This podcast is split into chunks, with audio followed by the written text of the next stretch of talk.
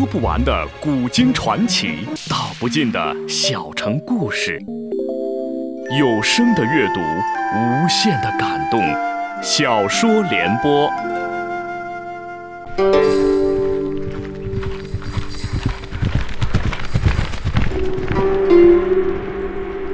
安史之乱后，唐帝国由盛转衰，藩镇与朝廷矛盾日益激化。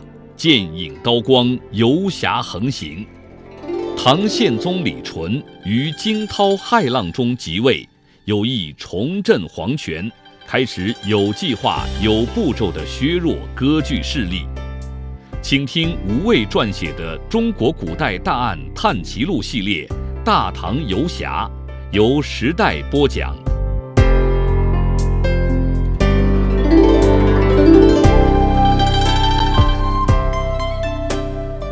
当此情形，唐司令不便推辞。况且他深知老友绝技不会掺假兑水，也不多说，上前拿起酒瓶，仰头就喝。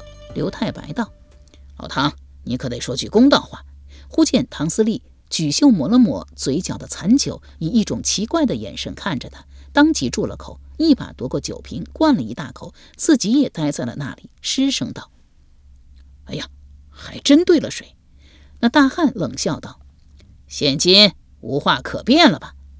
刘太白当即猜到，说不定是长子刘大郎暗中捣了鬼，一时还真无话可说，只得讪讪道：“啊，呃，实在是对不住，我马上替郎君换酒。今日的这酒饭啊，啊，就免收了啊，全当小店向郎君赔礼道歉。”那大汉却不肯就此罢休，道：“我刘叉最见不得奸商们弄虚作假，蒙骗他人了。”你们酒肆号称京城老店，天下名酒，竟然往酒中兑水！刘太白见他嗓门越来越大，急得满头大汗，可理屈在即，只好连声道歉。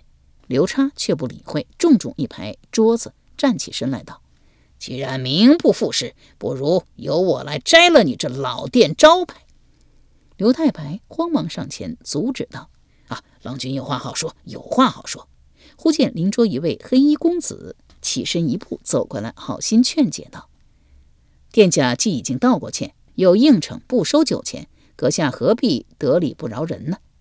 这儒雅公子名叫罗令泽，来到长安也才几月，在蛤蟆陵中租下了一处宅子，离酒肆不远，时常独步过来饮酒消遣，也算是郎官清的常客。刘太白见他挺身而出，不由得很是感激。不料刘叉好胜心重。与人争辩，素来寸步不让。见对方明明也是酒客，却反而要替黑心的店主说话，愈加的愤然，怒道：“阁下愿意喝掺假兑水的酒，并不见得人人愿意喝。今日若不砸了这家店的招牌，日后他们还要用假酒祸害旁人。”罗令泽本来是和颜悦色，见刘叉咄咄逼人，颇为不快，道：“尊驾风尘未洗，似是新到京师。”可知道，如今长安米价方贵，居易服役，商家谋生极其艰难。一语未毕，中间一桌的一名年轻文士突然哈哈笑了起来。罗令泽回头愕然问道：“孙家为何突然发笑？是在下的话很可笑吗？”那文士举手指着身边的同伴道：“你可知道我身边这位就是？”那同伴要年长好几岁，慌忙道：“为之，别打岔。”那年轻文士对同伴甚是尊敬，闻言便立即笑着住了口。刘叉早已经不耐烦道：“休得废话！我刘叉嫉恶如仇，今日非要……”忽然睁大了眼睛，紧瞪着酒肆的门口，似乎看见了什么古怪的事物，露出不可思议的表情来。他正是众人瞩目的中心，如此神色，自然引得众人一齐朝大门望去。正有一名青年男子慢吞吞地走进来，风尘憔悴，落拓不羁，只有左手紧握着一把长剑，暗暗光滑，是以金锡，似是柄利器。刘太白啊了一声，慌忙奔去迎接，却被唐司令一把扯住，低声问道：“此人就是养月的雇主空空儿吗？”刘太白道：“是啊，你怎么会知道？”唐司令答非所问道：“嗯，我知道了。”松手。放开刘太白，径自出门离去。刘太白一时愕然，不知道老友缘何会因为一枚养月大异常态。那空空儿自一进门就为众人注视，尚不明白究竟，他倒也冷静，浑然无事般的走到一张空桌坐下，叫道：“店家，上酒。”声音甚是低沉，很有些有气没力的颓态。刘太白早看出那个蛮横的要砸他家招牌的刘叉，很是畏惧这空空儿。虽然不明白内中原委，但之前因空空儿横空出现指点万年县尉破无头奇案一事，早就对他刮目相看，不拿他当普通酒客对待，立即应道：“来了。”他生怕再端上来又是兑过水的酒，连忙招手叫过伙计，命他速到后院酒窖取一坛没有开封的酒来。却见刘叉瞪视空空儿半晌，终于还是踱步过去道：“空空儿，想不到你还能追到这里来，真是好本事。”言下之意，似乎是他早先与空空儿结下深仇大怨，正在为对方所追捕。以他这等性情刚烈的大汉，露出如此忌惮的神情，想来对方一定是非同小可，要么是大有来头，要么是非凡本事。不过这两点都丝毫从外表上看不出来。那空空儿一身灰布衣裳，土里土气，精神疲惫不堪，双眼空洞无神，看上去倒像是终南山中的伐木工，早被辛苦的劳作消耗掉全部精力。这等毫无生气的田舍汉，又怎会跟刘叉这等威猛壮士扯上干系？空空儿的反应更是奇怪，只是不解地望了刘叉一眼。露出茫然无措的神情来，仿若根本就不认识眼前这人。随即掩饰般的扭过头去，又催叫道：“店家，上酒。”刘叉也有些糊涂了。他当日在魏州失手杀人，正是为空空儿所擒，但在押送官府的途中又侥幸逃脱。据说空空儿还因此受到魏博节度使田季安的斥骂。难道对方并不是为了捉拿自己才来到长安的吗？他又干等了一会儿，见对方始终不理睬他，便不再犹豫道：“既然如此，刘某告辞了。”走出几步，又回头朗声道：“多谢。”自回到酒桌，取了行囊，狠狠瞪了刘太白一眼，这才疾步离去。空空儿却始终只是埋着头，似在发呆，又似在沉思。堂内又恢复了平静。那仗义出头的罗令泽也重新回到酒桌坐下。酒肆就是一个地方，人来人往中总会有意外发生，但有迅疾会被遗忘。堂内酒客也没有人如同刘叉一般质问酒中兑水一事。或许他们也喝到了掺水的假酒，但毕竟酒在长安，明白在昂贵米价中艰难辗转的酒户的难处，也不再忍心出声责备。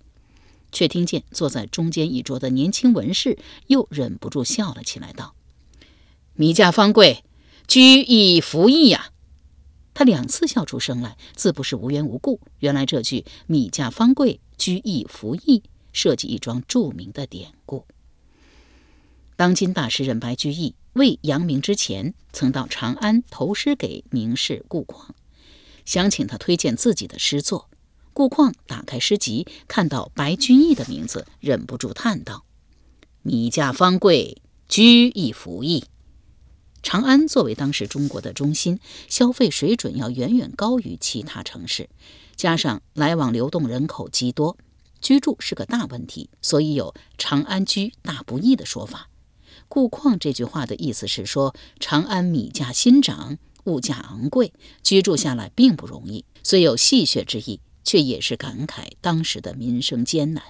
随即读到卷首“离离原上草，一岁一枯荣，野火烧不尽，春风吹又生”一诗，顾况大加赞赏，又改口道：“能写出这等诗作，居则易矣。”白居易由此而名声大噪。那发笑的文士二十五六岁年纪，名叫元稹，字微之，其先祖是鲜卑族拓跋氏，汉化后以元为姓。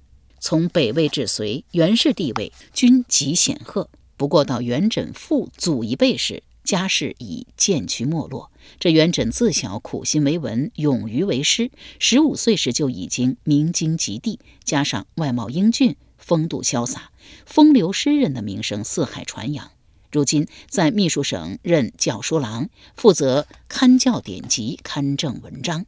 平时事业不多，落下个清闲自在。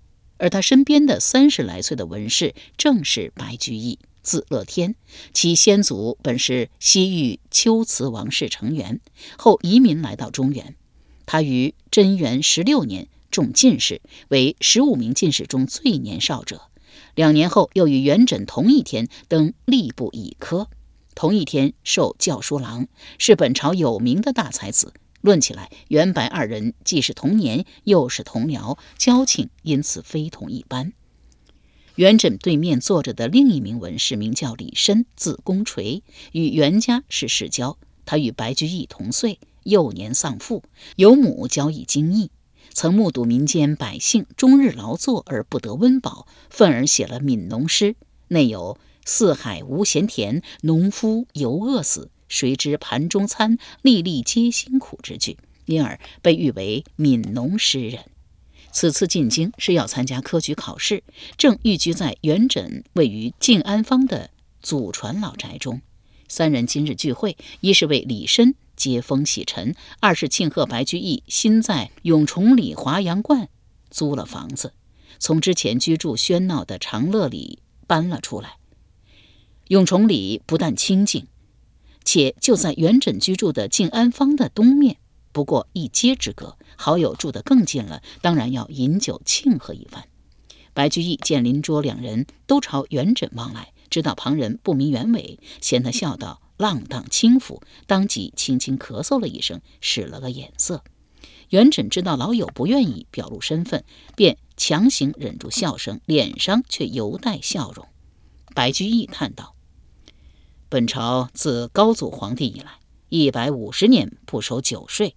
安史之乱后，开始行确酒，对酒征收重税，酒力由厚转薄，许多民间美酒从此失传。看看如今的这米价，哎，也难怪酒肆会兑水掺假。元稹道：“京城本来盛行饮酒之风。”听说最近也开始学江南一带实行饮茶，或许与米价昂贵、酒之大坏有关。白居易道：“未必。其实就饮品而论，茶未必会输于酒。茶艺一道，学问深远。我去年回扶黎，在临淮遇到了一位善茶道的老者，名叫常伯雄，据称是陆羽的好友。煎茶时手执茶器，口通茶名。”区分指点，茶艺娴熟，颇令人刮目啊！上前一茶，入口即苦，片刻转而便有回味，且在舌尖反复盘旋，极是耐品。元稹奇道：“茶真有这等奇妙？公锤，你也是江南人，如何看到茶酒一比高下？”李绅脸上一直有郁郁之色，似在沉思，对元稹的话仿若未闻。白居易道。公锤莫非又有忧心之事？他又叫了一声“公锤”，李绅才回过神来，连忙道歉道：“啊，呃，实在抱歉，我在回想此次西来一路的情形。哎，二位久居京城，怕是难以想象。我可是亲眼见到许多人家为了交纳关税，不得不拆屋卖粮卖瓦，当真是上无片瓦遮身，下无立锥之地呀。”元稹道：“关中今年大旱。”百姓穷困潦倒之事，我早有所闻，竟不知道竟然到了这个地步。白居易叹道：“民间原是指望朝廷能够免除今年的赋税，以济为福难。不料京兆尹突然上奏皇帝，说金岁虽旱，而禾苗甚美，圣上信以为真，由此才不免租税。”李绅道：“这位京兆尹，莫非就是那位道王的后人？”白居易道：“正是。”如今他也封祀道王，元稹冷笑道：“哼，可惜偏偏辱没了这个道字。”他三人刻意压低了声音，旁人也不知道他们谈话内容。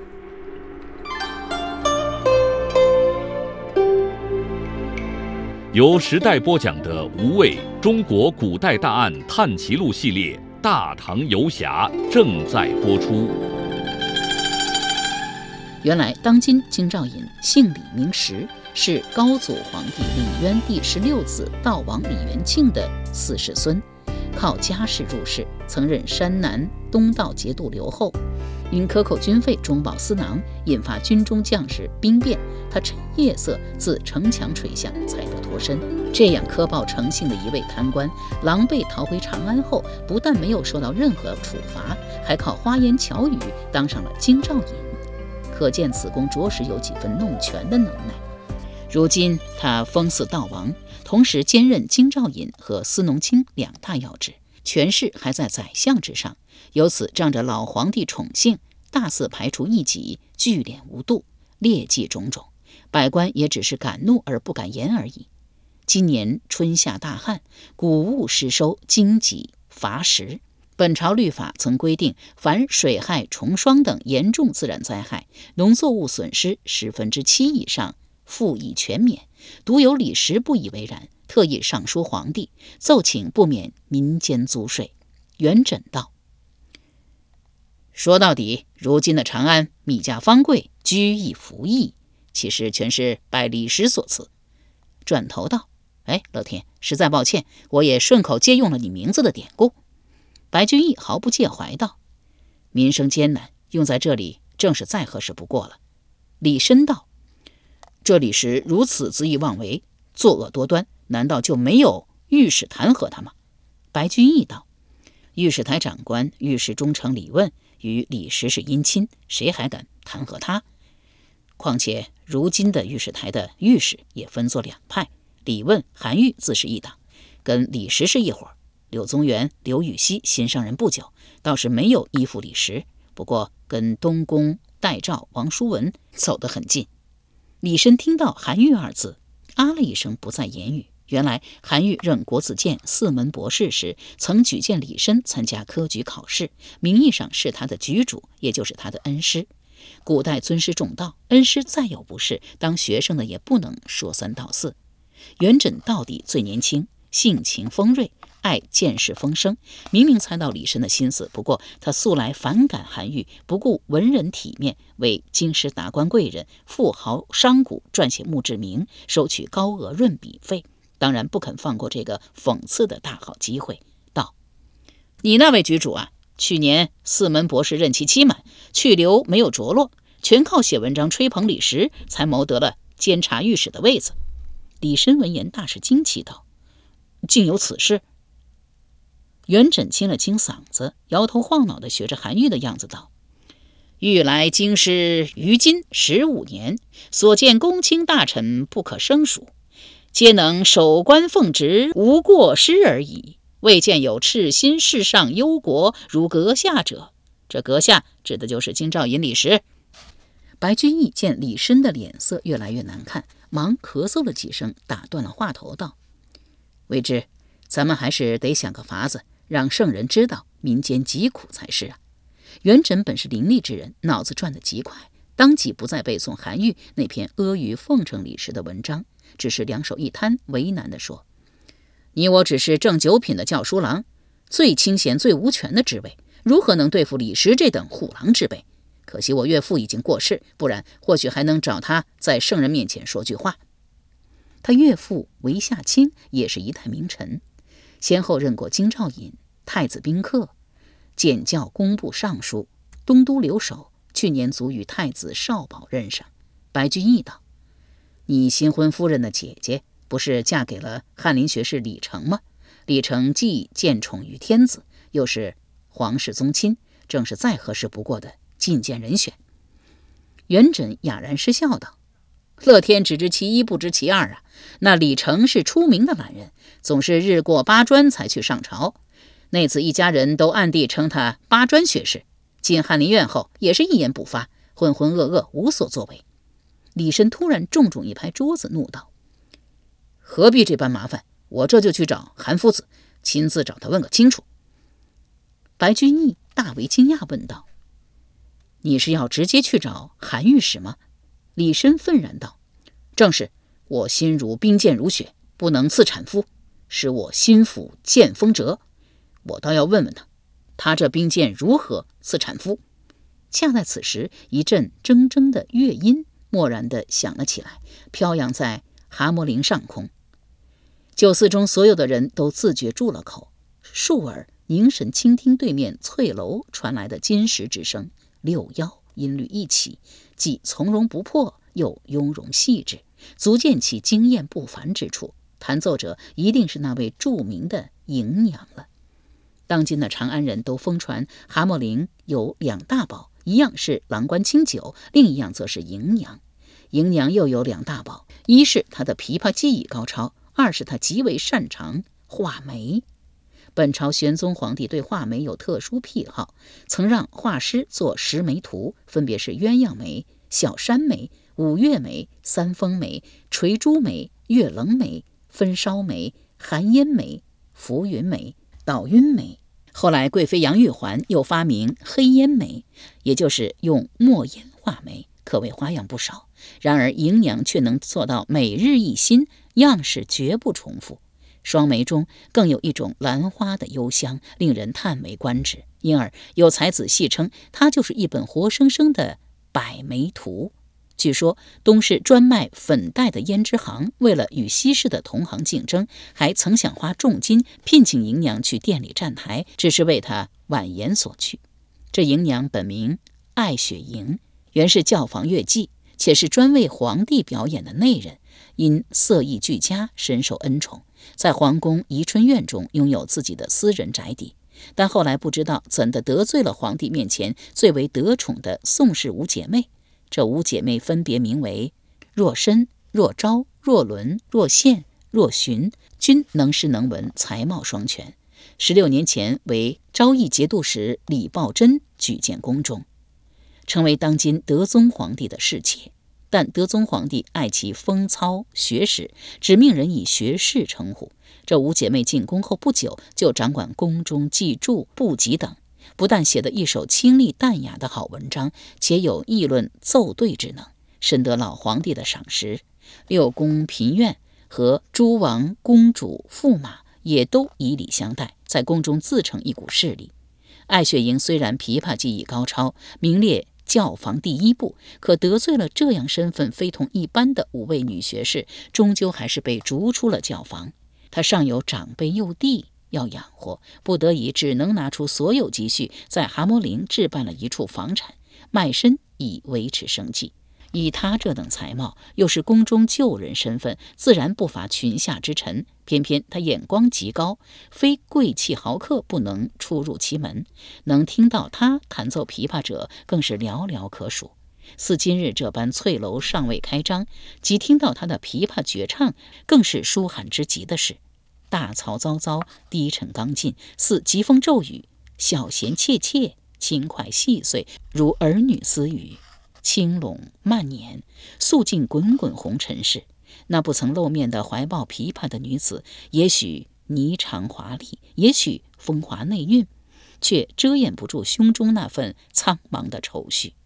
月弦的清亮生动中，自有一股稠密的悲思，轻轻跳跃，如绿水涟漪，一圈一圈的荡漾开去。音符是他伤感的泪滴，在瑟瑟中低沉苦吟。一曲奏罢，余音袅绕，满堂寂然。